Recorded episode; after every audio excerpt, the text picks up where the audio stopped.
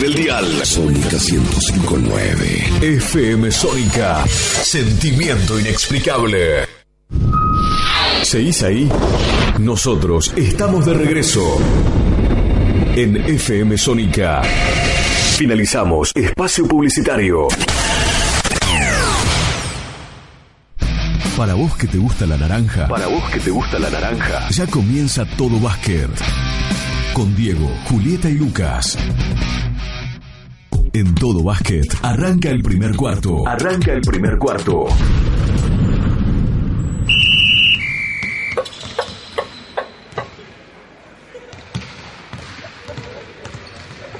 ¿Qué tal? Muy buenas noches. Otro miércoles eh, de todo básquet. ¿Cómo andan mis colegas? Buenas noches, Lucas. Muy buenas noches a todos. Eh, buenas noches, Diego. Buenas noches, Lucas. Buenas noches, Juli. ¿Cómo andan?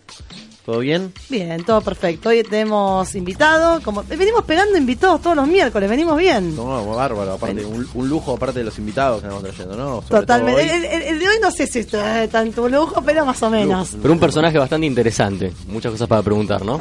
Justamente la palabra lo dijiste, es un personaje. Ah, bueno. Pero bueno, este nada, les comento un poquito eh, en el día de hoy las cositas que tenemos. Eh, bueno, entrevista que en el siguiente bloque vamos a charlar. Tenemos un audio de Marcelo Trapnik, entrenador de la selección argentina U16, que estuvo participando en el último torneo que comentamos acá en Turquía. Nos estuvo hablando un poquito, nos va a hablar un, poquito de, la experiencia que, hubo allá. Y nada, un poquito de música. Hoy vamos a hablar sobre. Va a hablar. Vamos a escuchar algunas bandas íconos de los 90 que bueno, corta a corte nos vamos a ir enterando. ¿Por qué te reís, Lucas? No, no se ríe, entendemos que... Es divertida la temática de cada programa. Es el pendejo, igual, igual, aviso, como dije el otro día, la programa yo. Si alguien quiere escuchar otra música, en Facebook o en Twitter, aprovechamos, lo pasamos. Facebook, todo Basket Radio. Nos pueden contactar por ahí para que yo deje de pasar la música que a mí me gusta y puedan pasar lo que les gusta a ustedes. Eh, yo te banco igual, a mí me gusta igual. Eh, en Twitter, arroba todo basket OK y en el hotmail, eh, hotmail.com pueden enviarnos archivos, fotos, pedidos, información sobre campus. Bueno, ya estamos un poquito sobre el cierre de la pretemporada, pero todo lo que quieran hacer, saben que este espacio es de ustedes, así que espero que estén para disfrutarlos. Em, chicos, ¿algo me estoy olvidando? Sí, Juli tiene un anuncio. Ay, sí, me caso. No, mentira. No, nada, quería, mañana, en el día de mañana juega obras eh, contra Peñarol. Eh, ya saben que, bueno, todos los que están relacionados con lo que es Febamba, eh, bueno, pueden meterse directamente en la página de obras para poder entrar sin cargo. En realidad, todos los partidos de la fase regular. En realidad, bueno, mañana hay algo particular, igual que el sábado, es por una buena causa. Vamos a, pedirle a todos que los que quieran venir a ver el partido, que, que se acerquen con leche en polvo o con pañales porque bueno, vamos a estar con la Fundación Sonrisas, donde van a venir eh, también voluntarios y los mismos chicos que están en la fundación van a venir un poco a disfrutar de un lindo espectáculo. Así que bueno, nada, más que nada el anuncio es que si se acercan a ver el partido Obras Peñarol, que se acerquen con leche en polvo, con pañales, que obviamente es para una causa muy más, más que buena, diría yo. Bien, bien. Bueno, ya están todos invitados para el partido, además de un buen espectáculo, poder dar una mano. Exactamente. Eh, ¿Les parece si arrancamos eh, con lo nuestro, con un poquito de noticias de, de básquet? Dale. Dale, Vamos con las noticias del 5 contra 5. En todo básquet, noticias del 5 contra 5, resultados, posiciones y toda la actualidad de este apasionante deporte. Y lo que quiero es que pises sin el suelo bien, estamos de vuelta. Eh, vamos a arrancar con un poquito de info de Liga Nacional. Juli, ¿qué tenés para contarnos? Sí, exactamente. Por la fecha 22, eh, Regatas Corrientes 74, Argentinos de Junín 105. Batacazo. Terrible. Batacazo. o sea, más que batacazo imposible. Eh, Quilmes 89, eh, Obras Vázquez 84, Kims 86, Estudiantes 90, también otro, Estudiantes de Concordia ¿no? Le ganó de visitante a Kimsa, también, batacazo. La Kimsa, déjame agregar, Kimsa ya tiene nuevo técnico, Hugo Exactamente, exactamente. Hugo Sánchez hace dos días que... Bueno, fue una, una, movida media rara, pero bueno, hace dos días que ya está eh, Huevo Sánchez como entrenador de, de Kimsa. Me suena, quiero hacer un paréntesis, me suena raro, lo habían buscado el huevo de, Atenas. Y creo que por compromisos de salud dijo que no, y ahora arregló en Kimsa. Sí, aparte por lo que queda, no sé, qué sé yo. Fíjate. Eh, Lanús 113, Olímpico 119, La Unión de Formosa 77, Peñarol 91, Boer Bahía 75, Boca 83, Atenas 87, Sionista 82, eh, Índalo 91, eh, Libertad, perdón, Libertad 83, ¿me queda más? Y no, no, listo, listo, fecha listo. 22 completa. Fecha 22 completa, Y exactamente. estamos viendo por televisión Sionista con Gimnasia, va ganando Sionista 55-50. Tercer cuarto. El partido finalizado también, Regatas paliza aplastante, 98 a 59 a Lanús. ¿Cuánto terminó? ¿Y cómo, cómo me decías que estaba en un momento 40 y...? 46-17 era el parcial Claro, en un momento. Y hay mucha diferencia, y ahí hay muchísima la diferencia. Aunque bueno, Y estamos hablando de uno de los candidatos y uno de los colistas del torneo. exactamente, exactamente. Igualmente. Como que estamos de Con- punta con- a punta. Con objetivos diferentes, o sea, creo que al no haber eh, el tema de los descensos, lo que hablamos ya infinidad de veces, Lanús armó un plantel como para... Pero para tanto, 40 puntos. Y... Sí, es mucho, pero bueno. Bueno, sabía que Lanús eh, no iba a tener mucho más, no iba a tener mucho dinero y, y que iba a tener Sí, un equipo, sí, un presupuesto más- muy, muy, muy bajo. Que en teoría también Silvio se, se- se va por eso, porque sabía lo que, que- lo que se venía, ¿no? Pero bueno, No, no sé, eso me lo puedes decir mejor. no, no, yo yo no es una Bueno. suposición mía. Seguimos con torneo federal. Dale. Dale. Eh, hubo fecha doble, eh, no sé si ustedes recordarán, y la verdad que el torneo federal se está poniendo como demasiado bueno, la, la, la conferencia de Capital Bonaerense. Eh, por la fecha 19, el viernes, eh, Vélez Platense, el juego fue para Vélez, para local 94-71. Eh, un juego que, a ver, en, el cuarto a cuarto pareciera parejo, pero fue, fue sumando la- las diferencias. 20-17 el primer parcial, 18-11 el segundo, 28-20 el tercer cuarto, 28-23 todos para Vélez. Eh, por el lado de Vélez se destacó Canzuti con 17 puntos, Cassini con 15, eh, Paco Festa con 13 puntos y Zapochnik con 14. Y por el lado de Platense, Nahuel Calvo 19 puntos, Sebastián Andolio 12 puntos y Nacho Romani con 11 puntos. Todo básquet estuvo en la cancha. ¿Sí? ¿Qué nos podés contar, Lucas, de ese, de ese juego? Platense arrancó muy intenso. De hecho, cualquier persona que estuviera mirando el partido eh, podría haber dicho, si tenía que apostar, apostaba por Platense. Sin embargo, la experiencia de Vélez, liderado más que nada por Paco Festa, eh, hizo que golpearan los momentos juntos, justos y terminaron una paliza de 30 puntos. Sí, sí, la realidad que es, es, un torn- es una, una diferencia grande, eh, teniendo en cuenta lo, en lo que hablábamos recién, las posiciones de uno y de otro. eh, pero bueno, la realidad es que los partidos, como siempre hablamos, hay que jugarlos y, y la localidad pesa y mucho. Así que, pero bueno, seguimos. Eh, Estudiantes de la Barría eh, recibía a Pedro Echagüe, ganó la Barría 66 a 45, parciales de 13-8, 28, 17-12 y 16-17, los tres primeros cuartos para Estudiantes. Por el lado de Estudiantes se destacó Tantos con 8 puntos, 6 rebotes y 6 asistencias, Mateo con 12 puntos y Sánchez con 13 puntos, 5 rebotes y 4 asistencias. Por el lado de Chahue, eh, Argento con 14 puntos y 7 rebotes y Tavieres 12 puntos y 10 rebotes. Eh, Independiente de Tandil, 87, San Lorenzo 72. Eh, por el lado de Independiente de Tandil, Portillo 20 puntos, 3 asistencias. Picarelli 15 puntos, 9 asistencias. La fecha anterior había hecho 10 asistencias, lo Sí, habíamos sí, sí, sí, comentando. viene muy bien. Eh, y Arca 20 puntos. Por el lado de San Lorenzo, otra vez liderando Gavotti con 21 puntos y 15 rebotes, otro que viene bien. Eh, Catalano 12 puntos, Chaine 12 puntos. Eh, en otro encuentro, Villamitre 56, Ferro 65. También un partido que en el, cuarto cuarto parejo, 17-21, 14-8, 13-21 y 12-15. Eh, por el lado de Villamitre, Alan Omar con 15 puntos, Santiago Sedones 14 puntos y Manuel Ocampos 13 puntos. Por el lado de Ferro, Martinena 21 y Negroto 23 puntos. Igualmente, viste que Villamita había arrancado como muy bien. Muy embalado Como y que, es más, como que todo el mundo aparte opinaba y decía, che, pero este equipo qué onda, no tiene a nadie, sin embargo le hace partido a todo y no solamente le hace partido, sino que los terminaba ganando. Pero es como que de a poco, ¿no? Se- Se, se se fue- está se ubicando donde por ahí en sí. principio teníamos pensado que no iba a estar, ¿no? quizá le jugó una buena pasada al principio tener jugadores desconocidos para la categoría. Claro. Poco escauteados, Poco ¿no? Que- escauteado. que- a ver, en el federal se está trabajando mucho eso. Más que nada con esto de las conferencias, al estar tan cercano, es como muy fácil ir a, a contactar jugadores porque hay muchos jugadores del torneo de capital, entonces eh, era más sencillo. Pero eh, yo creo que el torneo federal es uno de esos torneos que con el correr del, de- de- del torneo te va ubicando en donde debes estar. Son Claro. pocas las sorpresas que se dan. A ver. Ferro sabíamos que se había armado para pelear arriba, Estudiante de la Barría era uno de los candidatos, Independiente de Tandil lo venía ratificando temporada a temporada.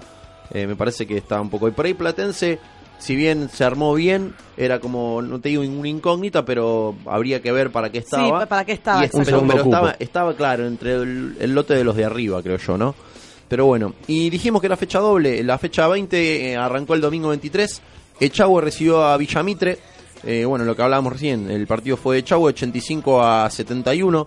eh, con un primer cuarto muy bueno por el lado de Echagüe, 34-22, o sea, 34 puntos en un primer cuarto, me parece que es Muchísimo. a cualquier nivel es un, es un montón. Es una barbaridad. Eh, por el lado de Echagüe se destacaron Argento con 21 puntos, Tavieres 20 puntos y 5 asistencias y Segón con 20 puntos y 6 rebotes.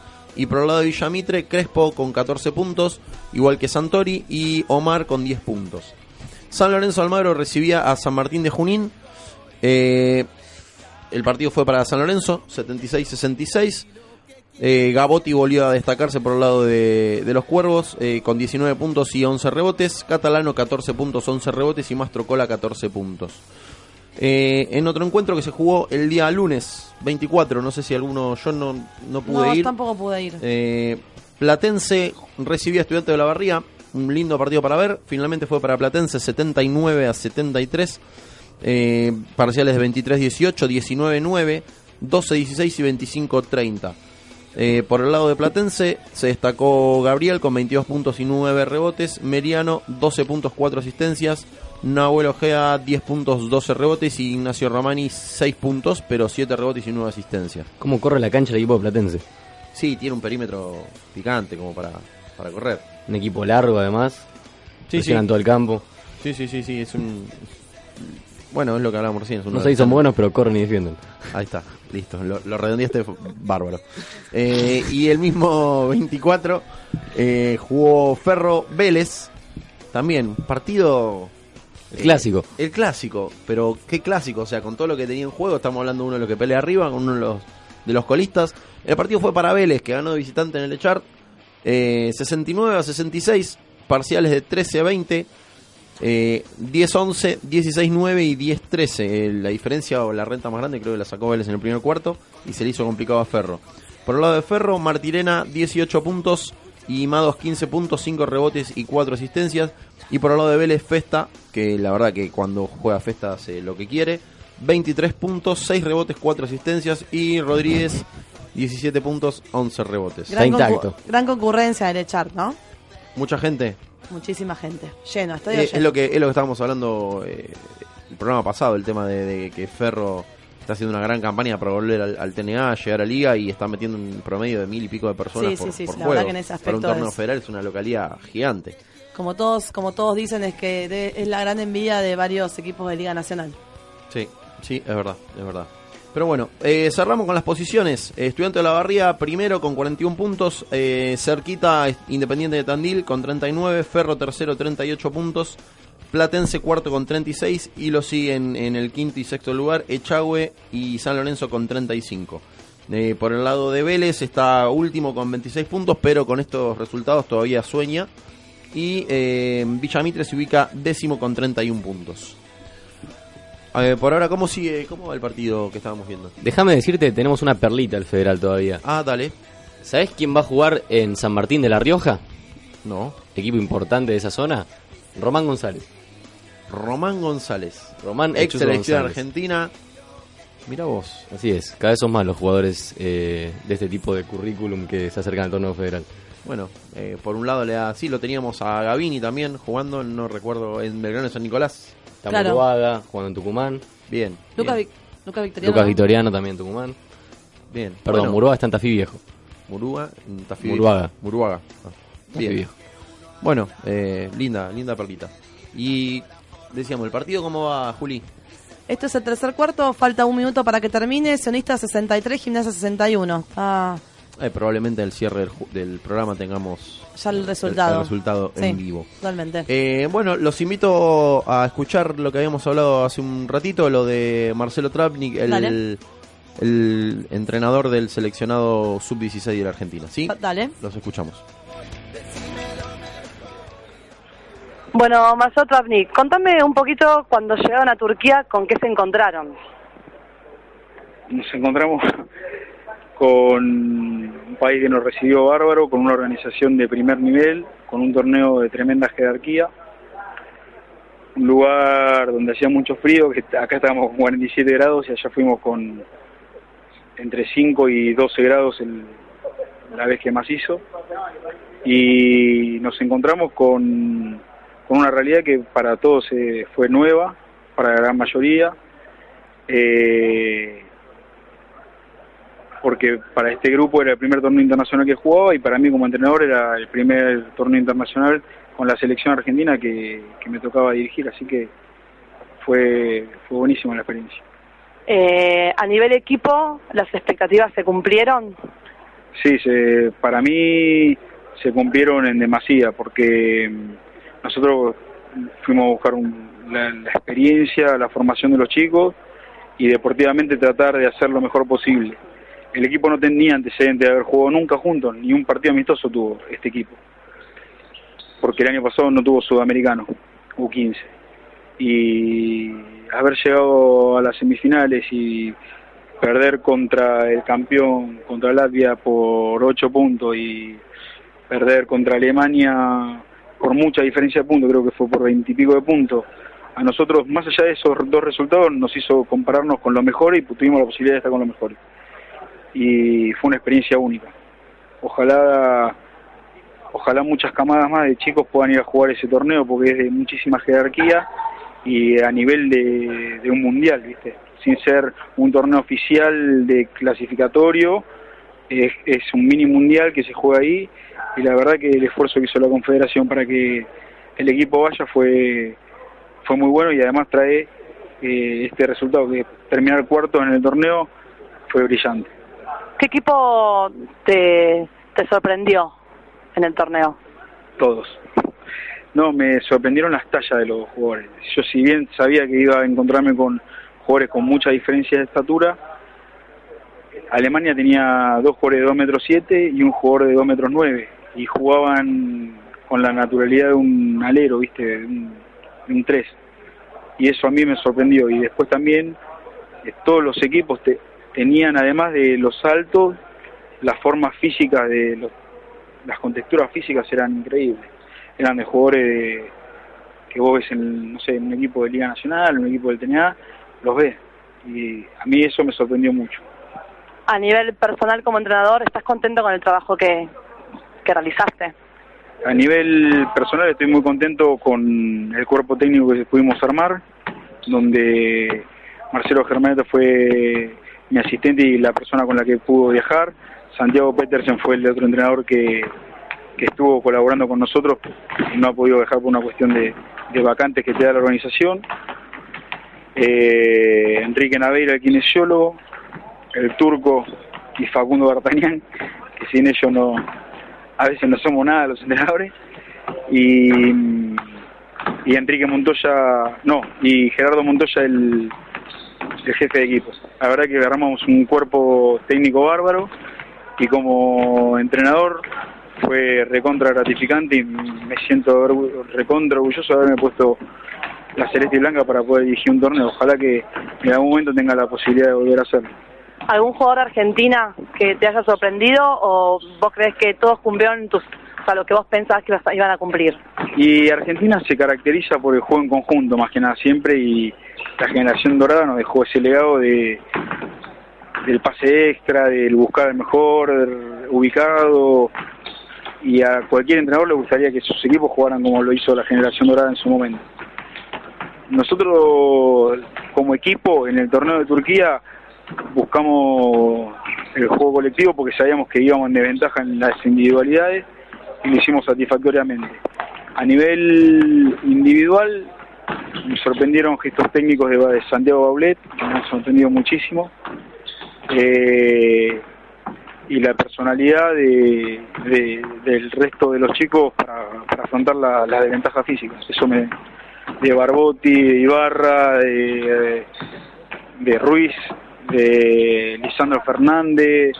La realidad, bueno, si te empiezo a nombrar cada uno en su momento, me sorprendió muchísimo Tommy Cocha, eh, carácter para jugar el partido definitorio para clasificar o no de ante Serbia de Tomás fue increíble. Así que la verdad que me- todos en su momento hicieron algo para que el equipo terminara en la posición que terminó. Así que agradecido a ellos porque pudieron hacer el trabajo como lo tenían que hacer y cómo lo hicieron. Esta última, ¿podemos quedarnos tranquilos que hay futuro? No sé, eh, no, eh, futuro me parece que siempre va a haber. Argentina tiene enormes entrenadores y entrenadores de muchísima jerarquía. Yo creo que siempre vamos a tener jugadores para para seguir formando y para seguir que nos sigan representando bien. Lo que pasa es que la generación dorada nos, acostum- nos mal acostumbró a esto de estar siempre en los podios en los últimos 10, 12 años. Eh, estos chicos eran muy chiquitos, son de 15 años y 6 años. Vaya a saber uno con qué lo depara el destino a cada uno, pero siempre van a haber chicos para que representen bien al país. Eso de eso debe estar tranquilo. El deportista argentino de por sí, el jugador de básquet de por sí se, se jacta y se caracteriza por tener un enorme corazón y ante la adversidad lo pone siempre todo en la cancha. Entonces, las diferencias físicas que pueda haber, con el corazón la suplantan y eso es más que loable para ellos. Muchas gracias. No, gracias a vos y a toda la audiencia. Y lo que quiero es que pises sin el suelo. Juli, volvimos. Juli, Perdón, estaba al no aire. importa, no importa. No está enfocada. En, estamos en el aire. Bien. Este, está bueno lo que, lo que contaba recién Marcelo. La verdad que me sorprendió mucho lo que estaba hablando del tema de, del físico de los jugadores europeos. A ver, no es ninguna novedad de que la talla es, es importante. eh, siempre fueron más grandes que los sudamericanos y en especial que nosotros. Pero me sorprendió el, el hecho de que dijera que tenía chicos, de- ah, vio chicos de 2 metros 7, estamos hablando de chicos de 16 años, eh, con movimientos de alero, o sea, que jugaban de forma natural en, en el perímetro. Eso está, está bueno y creo que es a lo que hay que apuntar un poco también en el básquet doméstico, ¿no? Acá. No sé qué piensan ustedes. Sí, el tema es que eh, el, pro- el- el gran problema de todo esto es que hay que buscar los chicos de 2 metros 7. Plan altura. Uy, qué silencio. ¿Por qué? ¿Qué pasa? No, sí, sí, el plan Ya, altura. Vamos a ver si nos ocupamos algún un programita con el tema del plan altura para, para averiguar bien un poco eso. Sí, sí, totalmente. Pero al margen de eso, hablando, volviendo a la entrevista, estaba bueno el tema de que de saber que, que un, un seleccionador piense que, que hay futuro y más allá de entender todos el tema de, de que estamos mal acostumbrados a estar siempre en un podio, ¿no? Eh, ver, ver cómo lo, lo podemos, no sé cómo decirlo, pero cómo podemos desacostumbrarnos, si se quiere, a no estar siempre arriba y no por eso que sea un fracaso. Hay que tener paciencia, o sea, tenemos claro de que hay que tener paciencia porque, bueno, eh, yo supongo que puede puede llegar a haber material, pero bueno, hay que tener una hay que tener paciencia de acá a unos bastantes años para que por ahí volvamos a ser el equipo que nos tienen mal acostumbrados, que es obviamente la generación dorada, ¿no? Sí, ni hablar. Pero bueno, eh, vamos a ir a, a un cortecito para después volver y retomar con, con, Sí, el, el con el invitado. Con- Decilo, con decilo, decilo. ¿Qué cosa? ¿A quién tenemos esperando? Eh, no, lo dice Juli, que lo presente Juli, que lo conoce. Me hace, es que es que es un, es un crack, es, es, es crack, es buena persona. Eh, tenemos eh, como invitado a Sebastián Uranga. un lujo, jugador de obras, jugador de básquet. horas básquet. Eh, bueno, obviamente con un padre que uf, fue muchísimo para, para nuestro país, para la selección. Y, y bueno, nada, estaremos hablando con él para que nos cuente nada, un poco su vida deportiva. Eh, está ya casi rehabilitado de su lesión, ha em- comenzado en obras. No adelantes nada. Listo, no hablo nada. Bien, pedo, vamos a, a un temita musical. eh, como habíamos dicho, vamos a ir con Nirvana, este, Come As You Are, y volvemos. Dale.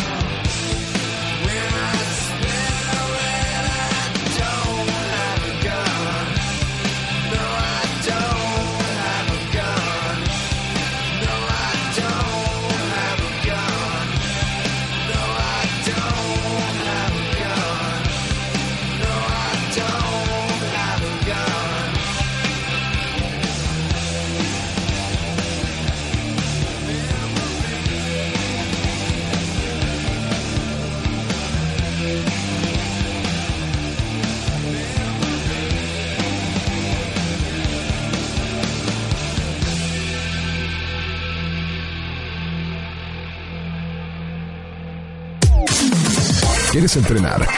Pasarla bien y cuidar tu cuerpo. Vení a Sport Gym en el vecinal de Munro. Salas de musculación, cintas, bicicletas, elípticos. La primera clase es gratis. Armenia 2590, segundo piso, Munro. Te esperamos. ¿Quieres disfrutar del helado más rico y cremoso de zona norte? Helados Eschieto. Distribuidora de helados artesanales. Venta al público por mayor y menor. Solicita a tu vendedor al 47 62 6005 o al 15 63 81 20 41. Entregas en zona norte y capital federal. Para más información, visita nuestra página web www.eschieto.com.ar.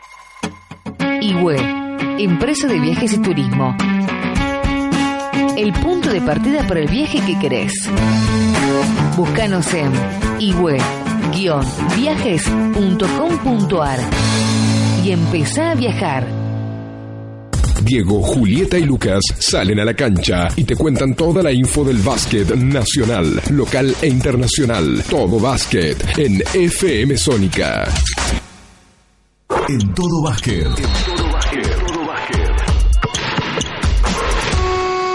Arranca el segundo cuarto. Hoy salta a la cancha. Hoy salta a la cancha. Nuestro entrevistado del día.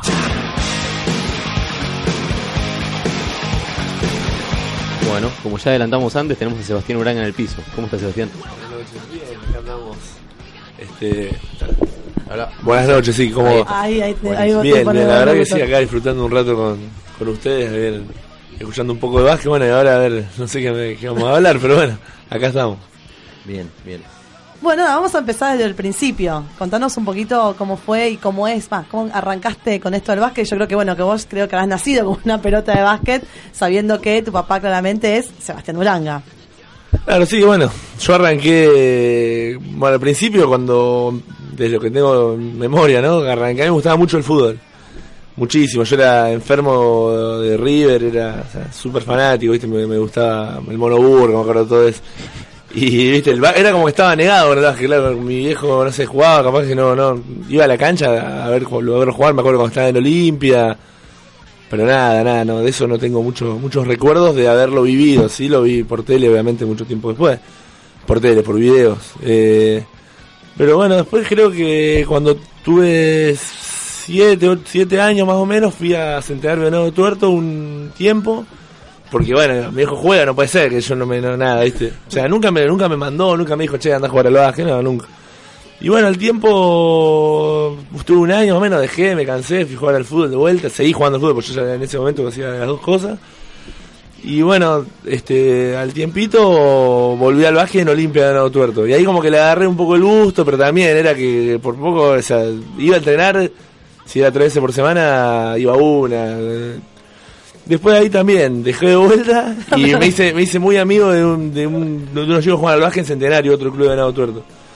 Y de ahí creo que, no sé, o sea, fue por el grupo de amigos, por el club, no sé, me picó el bichito y creo que fue tipo 11 años que arranqué y desde ahí fu- fue un clic dejé el fútbol, dejé, o sea, 100% al básquet, lo que era todo el día, era una, una, cancha de básquet, el club era un- una canchita muy chiquita, de, no tenía nada, estábamos desde la salida del colegio, 2 de la tarde, estaba ahí, me, me tenía que buscar mi vieja a las 10 de la noche y decía, ¿qué pasa? que Preocupadísima todos los días.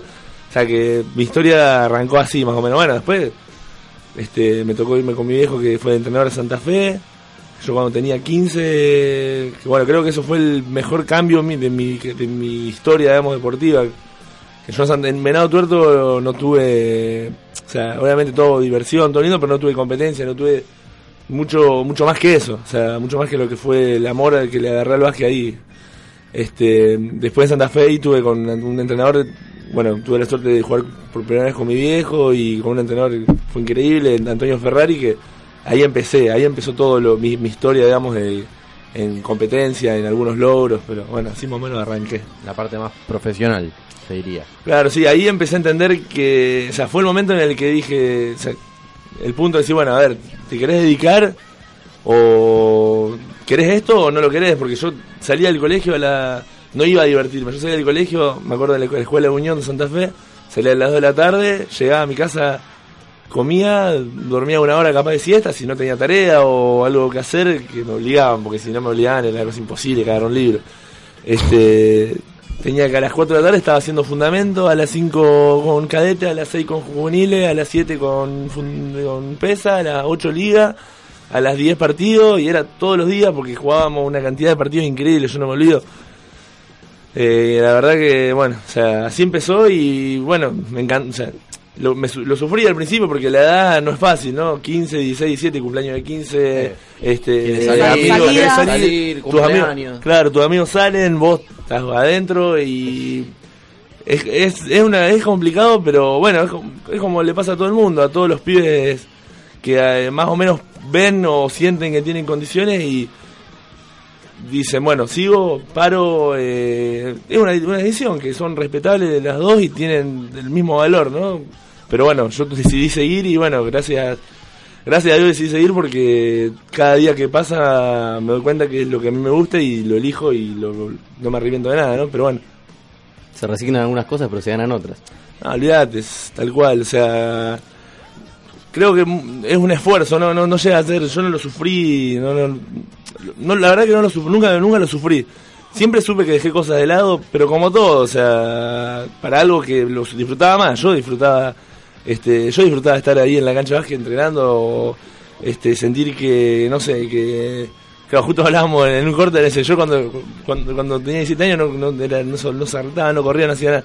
Disfrutar que capaz que a los 15 tocaba el aro y capaz que la metía un poquito más o que mejoraba algo, yo disfrutaba de eso más que cualquier cosa, así que este hasta el día de hoy creo que no me va a cambiar lo que siento, o sea, es algo que, que lo amo y a veces uno no a veces uno dice, che, bueno, pero tu viejo te mandaba, te obligaba, no, o sea, desde que lo empecé a sentir así, nunca nadie me obligaba a nada y está bueno, la verdad que gracias a Dios estuve- estoy haciendo lo que me gusta, ¿no?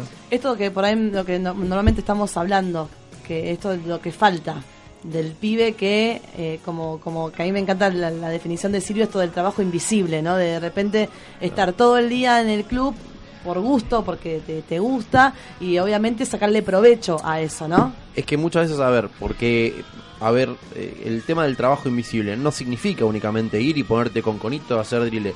Es ir a jugar el picadito con los amigos. Eso también te Claro, suma. totalmente, y un montón El- te suma. Claro, el ir a jugar el picadito, el 2 contra 2, el, el 21, la llave, esos jueguitos que vos decís eh, para pasar el rato, suman un montón. Porque son horas de cancha, hora de pelota, hora de estar con el traste abajo defendiendo, aunque sea en, en chiste, horas de, como decía él, que él disfrutaba de, de saltar un poquito más alto. ¿Cuántas veces, bueno, los tres hemos jugado, el femenino por ahí no tienen esa cosa, pero ¿cuántos uno venir y a ver quién salta y ver quién está más cerca del aro, quién, quién se agarra, por ahí ni volcarla, o sea, yo hablo de nivel medio pelo para abajo, volcarla. Vos te colgabas en el Lemini, ¿no? Como no, yo. no llegaba, Eh. No llegaba.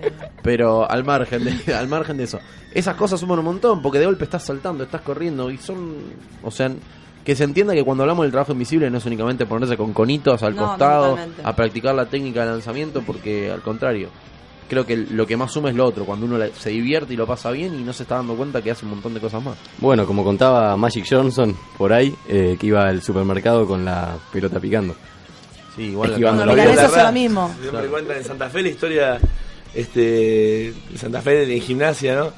Que era, era bastante, nos llevamos bastante mal en las inferiores con gimnasia, pero el- todo el mundo de Santa Fe habla, uno de los ídolos, si no, si no, no- si no es el máximo de la historia de Santa Fe, Gabriel Darraz, cuentan que él es Santo Tomé, ¿no? Iba, iba picando la pelota, iba a la escuela con la pelotita, eso todo el tiempo y cosa que bueno, hoy es verdad lo que dicen, que hoy no se ve tanto. Obviamente que cambió todo, ¿no? Este, yo me siento más, hoy me, también yo tengo 24, estoy bastante grande ya, pero me siento más parte de la, de, de, la- la de esta generación que tiene muchas ofertas, o sea, vos, todo lo que el internet, la computadora, el videojuego, eh, un montón de cosas que antes no tenía mi viejo, por ejemplo, en su, en su infancia era el club, el club, o no sé si había Sí, muchas opciones más. Este, tal vez ahora hay todas esas ofertas y cuesta también tener pibes que tengan, como dicen ustedes, la compet- decir, eh, no sé, saltar más, ir al club, estar compitiendo con otros chicos, Sí, este, esa jugar, estar todo el tiempo Esa claro. pasión. Este, Es que, igual, a ver, yo no quiero decir el nombre, pero me ha tocado trabajar en un club que que tenía un ciber adentro del club. Tenía Mirá. tres canchas de básquet y un ciber. Y vos ibas a las 4 de la tarde y el ciber estaba repleto y las canchas vacías. Claro. O sea, eso, eso para mí fue lo más gráfico que me pasó eh, para ver y darme cuenta de cómo están las cosas. Bueno, yo por ejemplo, el- este fin de semana estuvo hubo un 3x3 en el CENAR, eh, realizado por FIBA, CAB y FEBAMBA, y yo le hice una nota a Alex Sánchez, que es el director de eh, 3x3 de FIBA, y es, o sea, es un español, ¿no? Y él es como que constantemente lo que dice es que no nos olvidemos que con esta generación estamos eh, com- combatiendo, por decirlo de una manera, contra, él decía que las consolas, se le dice a la computadora, ¿no? Con computadoras, con Play, y es, es la realidad. Pero si ahora hay torneos multitudinarios y ganan fortuna por estar sentados jugando a la Play. Yo no puedo creer. Sí, sí, Y, son- bueno. y- y escucha, el otro día leía a un tipo, no sé, no me acuerdo el nombre y no me acuerdo ni a qué jugaba, pero que el chabón es, es una un, un grosso en, en- en su en su tema y dice, no, yo me levanto, desayuno y me acomodo y entreno entre 6 y 7 horas diarias. Y yo digo, ¿cómo que vos no sabés lo que es entrenar 6 7 horas diarias, flaco? De verdad que no sabés. Porque estar sentado enfrente de una computadora no es entrenar 6 Sí, 7 me horas. O sea, hay, que- hay que preguntarle a Sebastián lo que es entrenar 6 7 horas.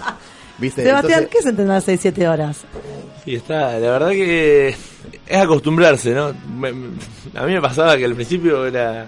Llegaba a mi casa, me acostaba y me levantaba a las 3 de la mañana calambrado. Bueno, no es, no, es, fácil, pero es como todo, de acostumbrarse. A mí también me decís, yo la otra vez también, el remisero me dice, bueno, viste, lo tomo remiso, bueno, pero vos, ¿para qué parte vas? Para Libertador, va, vas por Libertador, listo, te llevo. Yo le digo, bueno, este, digo, ¿qué? Y le digo, claro, me dice, hace 10 horas estoy dando vueltas, y yo le digo, ¿cómo hace 10 horas está dando vueltas? Está- Y me dice, no, pero vos trabajás, y le digo, sí, yo juego al básquet. Y me dice, bueno, me dice, supongo que vos en- entrenás cuántas horas. Y le contaba el tipo, me dice, yo no puedo creer que usted, bueno, es así. Este, nosotros hacemos esto de una manera que parece normal para nosotros, otra persona no lo puede creer. Ustedes con sus trabajos, me contaba recién que vos estabas en el club, estuviste no sé cuántas horas y yo no lo puedo creer, estar ahí parado trabajando de esa manera. Por suerte lo disfrutamos, yo lo disfruto mucho, no me imagino una persona, un basquetbolista, o bueno, yo supongo que cualquier deporte profesional debe ser así. Este, no, no, no me imagino una persona que no le no lo disfrute pueda hacer lo que hacemos nosotros, ¿no? De estar tanto tiempo lejos de la familia, viajando así. No lo imagino, pero bueno, o sea, gracias a Dios uno yo me toca me toca la parte de disfrutarlo, así que Y si viviendo del básquet, ¿vos sentís que tenés una pelota en la cabeza nada más? ¿O en tu vida, aparte de tu vida profesional como jugador profesional, eh, haces otro tipo de cosas? yo yo creo que no, yo creo que no, la, verdad que no, a mí cámara, la cámara. Este- La cámara. Este, no, la verdad que es buena la pregunta porque yo siempre hablo, realmente a mí toda la, toda la vida mi familia me habla, o sea, hemos se han manejado muchos temas aparte de lo del básquet a pesar de que mi viejo es un enfermo básquet igual que yo, o más, no, 10 veces peores creo yo. Este, bueno, yo ahora estoy, estoy estudiando también este, relaciones públicas, organización de eventos pero porque sé que mm, es la vida y todo lo que lo que nos pasa con el básquet va más allá. Yo me acuerdo, bueno, la otra vez le mostraba a los chicos, le, hice ver a los juveniles del club también un video de, que se lo recomiendo la verdad, que de Ginobili, que es la que es ser distinto, no sé si alguno de ustedes lo vio. Que él habla también una parte de lo que es el- la vida nuestra dentro del básquet, ¿no? Que nosotros a la edad, bueno, como hablamos, a la edad de, de 15, 16, 17, 18, 19, que los pibes están en otra, digamos, no en otra, o sea, a comparación de nuestra, los pibes están en la que viven los pibes. Y nosotros estamos haciendo una vida de, de un mayor, ¿me entendés? Porque estamos en el equipo de liga, este, metidos en eso, ¿no? Bueno, a los 25 vos ya sos un adulto, 26, 27, 28, sos un adulto en lo que estás haciendo y sos un, estás en tu mejor momento. A los 35 ya te estás retirando, si no estás retirado, a los 40 si tuviste muchísima suerte y un físico privilegiado, te retiraste, ya está. O sea, Y y, nosotros somos un jubilado del básquet y ¿qué vas a hacer? Tu vida no termina y no no no podés decir, bueno, listo, acá apago el tele y, se corta todo. Entonces, bueno, yo creo que yo, por, en mi caso, yo no me voy a salvar con el básquet y no voy a tener... Y gracias, y no gracias, no, o sea, y está bien, no me quejo y me parece que está bueno para estar ya pensando y programando y buscando eh, algo que me... Yo sé que no voy a encontrar nada que me apasione y que me genere la adrenalina y las satisfacciones y los dolores que me genera el básquet y lo que es todo lo que te da, lo nos rodea. Pero sí sé que si una persona no piensa más allá de lo que está, un, un basquetbolista, un deportista no piensa más allá de lo que está haciendo, este, creo que el impacto del día después de jugar es, algo imposible. Yo creo que es imposible, no. A mí me pasó con mi viejo de haberlo visto, y eso que mi viejo siempre fue un tipo que ha hecho muchas cosas, ha estudiado, eh, la verdad que eh, ha- tiene sus armas como para decir. Y él dijo, bueno, o sea, terminó de jugar y gracias a Dios, bueno, su carrera ha sido muy buena y ha tenido posibilidades de haber en ese momento ganado dinero, todo bien, pero dejó de jugar y dijo, bueno, voy a ver qué hago. Y ese año fue muy duro para él, le costó mucho arrancar. Entonces creo- yo por esa experiencia espero mm, cuando termine de tener algo pensado, o tal vez no, pero encontrar algo que te apasione, creo que yo se lo recomiendo siempre a los chicos y, y cuando hablo con los de mi edad o más grandes, que si al- no tienen no tienen todo preparado, o no, no digo preparado, si no tienen algo Alguna herramienta, mano. alguna herramienta, claro, para poder seguir. Eh, no creo que sea, no sea, no creo que sea tan inteligente la idea de querer vivir del básquet, porque no hay, no hay, en el, nosotros no cobramos como un futbolista capaz Claro, para, claro, claro. para decir termino y me, y me- me- y creo que ni aún siendo millonario y teniendo todo, no creo que sea una que vida muy buena quedándote tirado en tu casa, ¿no? Bueno, Pepe Sánchez decía en una nota que él en un momento se planteó que él estaba dedicando su vida a pasar la pelota por adentro de un aro. Mira los planteos que Claro. se puede llegar a ser un jugador profesional. Sí, sí, nosotros eh, tenemos suerte de vivir lo que nos gusta todo y a veces si no abrís un poco más la, la cabeza y no mirás para los costados, creo que tampoco disfrutás lo que haces, porque vos vas por la calle y ves gente que, que no disfruta lo que hace, no, no, no, o sea, ya con eso ya te das cuenta y, y yo no puedo, a veces me preguntan, ¿vos qué haces? Y me da un poco de cosa decir, yo soy juego al básquet, yo soy basquetbolista y, y, ¿y qué haces? Me dicen, como diciendo, juego al básquet, vivo al básquet, me pagan para hacer eso, ¿viste? ¿Y qué más, viste? Como diciendo, dale, ¿qué más haces? Estudiar, eh, trabajar. Bueno, o sea, gracias a Dios vivo de esto y lo amo, es lo que más me gusta y no hoy no me imagino no jugando al básquet, no me imagino... O sea, me ha pasado esto de la rodilla que lo sufrí, lo Pará, sufro pará, todo. pará, pero- pará, porque que- yo quiero que cuentes. O sea, bueno, vos, yo quiero que cuentes cómo quiero que te pasó en la rodilla. O sea, en qué momento te pasa lo de la rodilla. Bueno, yo arranqué la... Yo el año pasado estaba en Paraná, en el TNA, este año, bueno, había- bueno arreglé acá en Obras, y bueno, pretemporada, habrá pasado, no sé, mes y medio de pretemporada, 15 días antes de empezar el torneo, jugando amistoso contra un equipo brasilero, no, me acuerdo el nombre. Me defen- defendiendo, aparte, defendiendo, si nunca viste una jugada mágica, a ver si vas al aro, te, se te, te pegan, viste, porque no te pueden parar nada, no, defendiendo, viste, bien, bien así, Bien aburrida, bruto, bien aburrida bruto, la claro, aburridísimo. Quiero robar una pelota, no llego, freno y no sé qué pasó ahí, chao.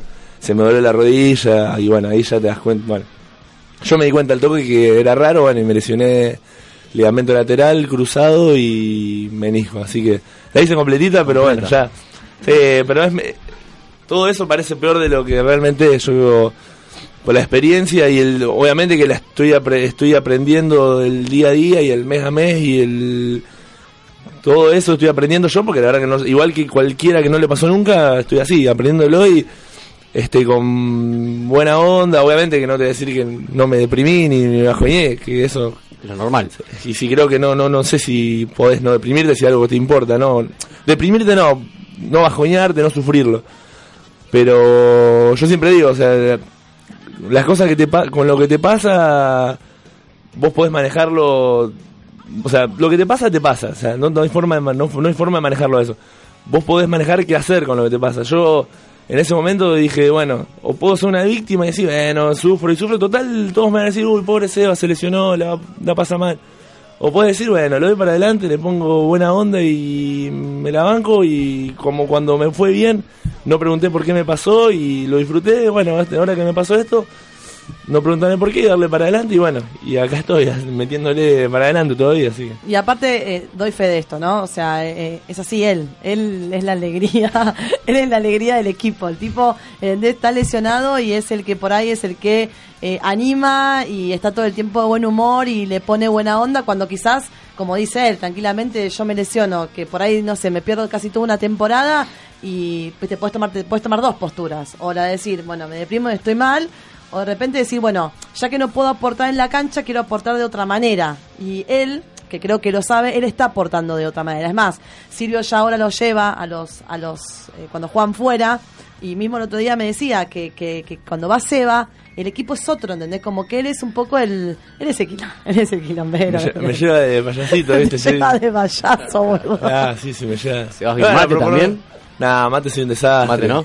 Bueno, lo agarré ahí al psicólogo de- del equipo. Perdón, A ver perdón, que ¿el me- psicólogo? Que me, que me- que me enseñe. Pero nada, nada, soy muy cuadrado, nada, yo soy, no soy bueno para nada, pero le pongo, le pongo, le pongo actitud. Es así, no sé. Sos bueno, ¿Qué le vamos a sos hacer? bueno, sos bueno. Bueno, eh, la verdad que la charla genial, se nos ha ido el tiempo volando, así que si les parece vamos a hacer, vamos a aprovechar que está tan buena charla con Seba y vamos a darle la última bola. Dale. Dale. Dale. Última bola del día. Básquet. Hoy tiene la última bola.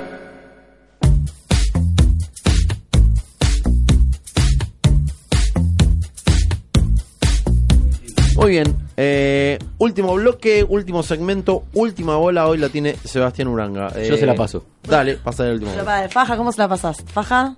Sí, ¿Entre las por atrás, de, piernas? por atrás de la Bufanda, bufanda, por atrás de la bufanda. nuca. me da. Tiene que ser bufanda, va, bufanda. Sí, má- mágico siempre. Sí, sí. Eh, Seba, es tu temporada, esta temporada fichaste en Liga Nacional. La anterior jugaste TNA, la anterior jugaste Federal. ¿Me equivoco? Sí, sí. Bueno, ¿cómo hiciste en tres años para pasar por las tres máximas categorías de nuestro básquet? Este, bueno, antes de, antes de ir al federal, este, fue un año muy malo. Bueno, hablando también del, yo siempre hablo con, ah, después de esto hablo con, los, con muchos de los pibes y le digo, traten de, siempre estar pre- preparándose, obviamente que lo digo yo desde después de haberlo vivido, ¿no? Este, yo creo que yo tuve siempre como juvenil y como inferior, todo siempre tuve mucha suerte y siempre estuve en la tranquilidad, la comodidad o, saber de que, bueno, estoy, bien, estoy... Pero nunca había mirado más allá de lo que de lo que era, digamos. O sea, de que si yo soy juvenil, estoy bien, wow, selección argentina, porque gracias al esfuerzo que había hecho, porque la verdad que no es que estaba... Pero nunca había mirado más allá, yo estaba cómodo y haciendo lo que hacía. y- pero como juvenil, cuando ya sos mayor, puede ser, lo- puede- cuando ya pasás a ser mayor, las exigencias son otras, la responsabilidad es otra. Este, y bueno, yo creo que no estaba, en ese momento no estuve preparado, más allá de que uno siempre le echa la culpa al entrenador, al club, al compañero, viste que siempre uno es así. Al principio mira todo, lo, mira para el costado, bueno, tenés un momento que tenés mirar para adentro porque no mejorás. Este, y no estaba realmente preparado para lo que era la competencia. Más allá que tuve el tema de que yo estaba viniendo de Suncha- de Sunchales en la liga, ese, que el equipo se hubieron de problemas ahí con el, dirigenciales que tuvieron que vender la plaza. Este, bueno, bajé a jugar al, al TNA a Marco Juárez. La verdad que estuve muy incómodo, la pasé muy mal ahí en ese club. Me fui a ciclista, este, y ahí también, o sea, había arran- arranqué bien, este, obviamente que trabajé bastante bien, con ganas, pero tampoco estaba preparado para jugar la categoría. Este, no la pasé bien ese año. La primera, el primer año, el único año que no lo, no lo disfruté, no lo disfruté jugando. Este, gracias a Dios, tuve, hoy, hoy justo pensaba en eso. Gracias a Dios y tuve la suerte de tener a mi viejo que me, como entrenador, que yo decidí, o sea, podría haber sido en el TNA capaz dando vueltas y, y capaz que no pasaba nada o capaz que terminaba no jugando más al básquet, que no creo, pero bueno. Este, tuve la suerte de tener a mi viejo eh, que justo estaba en Reconquista y me dice, venite, dale, venite, este, el equipo va a estar bueno, vamos a laburar, este, vos vas a volver. Este, bueno, creo que fue el único que confió así, que me, bueno, yo fui a Reconquista y no servía, pero no, no, no, no- era para nada. La verdad es que ahí me di cuenta y dije, ahí fue cuando que me di cuenta y dije, se acabó, se acabó, se acabó la mentira. O sea, si o trabajás o, bueno, no levantaba cabeza, no levantaba, cabeza al principio en el torneo federal, o sea que supuestamente vos decís un juvenil de liga, torneo federal, para nada, si nada, nadie te regala nada acá. Este le metía trabajo todo, pero era como que no no no reaccionó, no andaba. Este, bueno, ahora ahí va también este fuimos yo me acuerdo que había ido ese receso a TAP este eh, había ya venía hablando hice bueno psicólogo Germán Diorio estuve este ar- arranqué con él este y también creo que yo con él este primero primero en principal gracias a, que mi viejo me bancó y, él siempre confió en mí a, a morir Este, porque yo obviamente que miro ya estaba quemado mal. Este, y también con Germán, trabajando un montón, este, con mucho el tema del autoconocimiento, de trabajar del día a día, de, desde qué te falta, de cómo lo mejorás, de cómo trabajás, con la mano conmigo mi viejo, con el equipo en ese momento, y laburo a morir, mucho laburo, este, todo el tiempo, dos horas antes, una hora después, do- todos los días.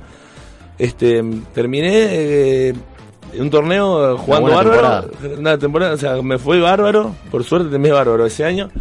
Que era lo que, o sea, bueno, o sea, obviamente digo así, bueno, federal, competencia que la verdad que es durísima. Uno que la ve capaz que no, no se da cuenta, pero jugarla es durísima, es, es muy duro y hay jugadores muy buenos y es, la verdad, este, yo creo que está, se respeta mucho menos de lo que es la categoría. Para mí es muy buena, se juega muy bien. Bueno, el otro año TNA, también. Este, llegué como, viste, como un pie adentro y viste todo me decía, ¿y este qué pasa? Obviamente venía. Este, y arranqué también, eh, arranqué despacio, trabajando, trabajando a morir, y bueno, por suerte me fue bien y este, obviamente sabiendo que había muchas cosas por mejorar y mejorando y yo creo que como, como- bueno, la respuesta a tu pregunta con el trabajo, trabajo y, y mucho que lo que creo que es lo que pasa mucho ahora con los pibes, este que no piensan en no piensan en, el- en lo que es el juego, no.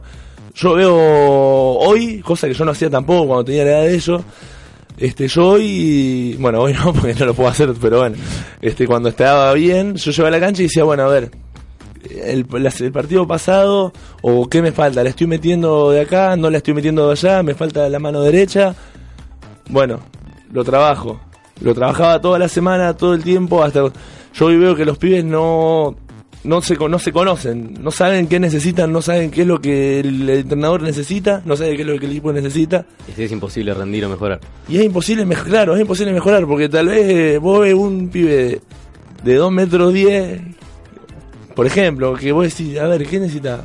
Trabajaba, ponete duro. Y terminás practicando haciendo el, eh, paso para atrás de la línea de triple y bueno, está bien, capaz que la mete paso para la línea de triple, pero en partido no lo va a tirar nunca eso. Bueno, a mí me pasaba eso. Entonces, bueno, gracias a, mucho trabajo con profesionales, mucho, mucho trabajo también con, en ese momento, mi viejo, eh, después yo solo, este, me logré volver a lo que, primero a disfrutarlo, porque no lo estaba disfrutando, cuando lo empecé a disfrutar empecé a mejorar. Pero bueno, después de todo eso, trabajo, esfuerzo y dedicación que le metí horas y horas y horas, terminé logrando cosas que de a poco, esas puertas que yo las veía que estaban totalmente trabadas, se empezaron a abrir solas, o sea, sin, sin forzar nada y, y de a poco, todo muy, o sea, con el trabajo, pero fue, fue pasando y bueno, por suerte tuve la suerte acá en obra que bueno, todavía no pude jugar, pero ya vamos a arrancar. Pero bueno, para cerrar, eh, ¿qué esperás de tu vuelta a las canchas y de tu vuelta eh, a la Liga Nacional? Y obviamente que yo creo que estoy, bueno, ahora se me complica, ahora se me, se me complicó con la lesión, pero yo creo que estoy estoy preparado, creo que estoy con muchas ganas y obviamente lo que el equipo necesite desde el- un minuto, nada, de afuera, de, de jugando 40, lo que sea, espero poder hacer lo mejor posible y obviamente que lo voy a disfrutar, seguro que lo voy a disfrutar, así que eso es lo más importante. Bueno, Juli, No, para mí, nada, para mí es un placer que, que tengamos a un jugador de la jerarquía de, de Seba, porque la verdad es que, nada, es jugador de Liga Nacional y siempre es bueno saber de qué manera se llega a, a- a lo- al máximo de nuestra, de nuestra categoría. Obviamente, Seba, te agradezco de corazón que hayas estado acá con, con nosotros. No, gracias a ustedes y bueno, siempre está bueno hablar de básquet y está bueno el laburo que hacen para que todos nosotros y la gente que le gusta esto tenga más, que a veces es complicado en el básquet que haya tan, que haya una difusión y que la gente esté se preocupe y le guste así, así que bueno, está bueno que le metan esto y espero que, que cada vez sea más y que más gente esté como ustedes, ¿no? bien. Bueno, eh, esto ha sido todo por hoy. Eh, Juli, gracias por, por venir. No, por favor, también gracias por venir, Y por traer la Sega. Y por traer la ceba. Este, Lucas Diorio, te saludo. Buenas noches. Buenas noches. Eh, y bueno, amigos, esto ha sido todo. Eh, los esperamos el próximo miércoles a las 23 por FM Sónica 105.9. Chau, chau. Julieta sube la pelota, se la pasa de faja a Diego. Diego enfrenta el aro, penetra, descarga para Lucas. Lucas tira y encesta. Una gran jugada del equipo de Todo Básquet. Final del partido. Los esperamos en un nuevo encuentro el próximo miércoles a las 23 junto al equipo de Todo Básquet.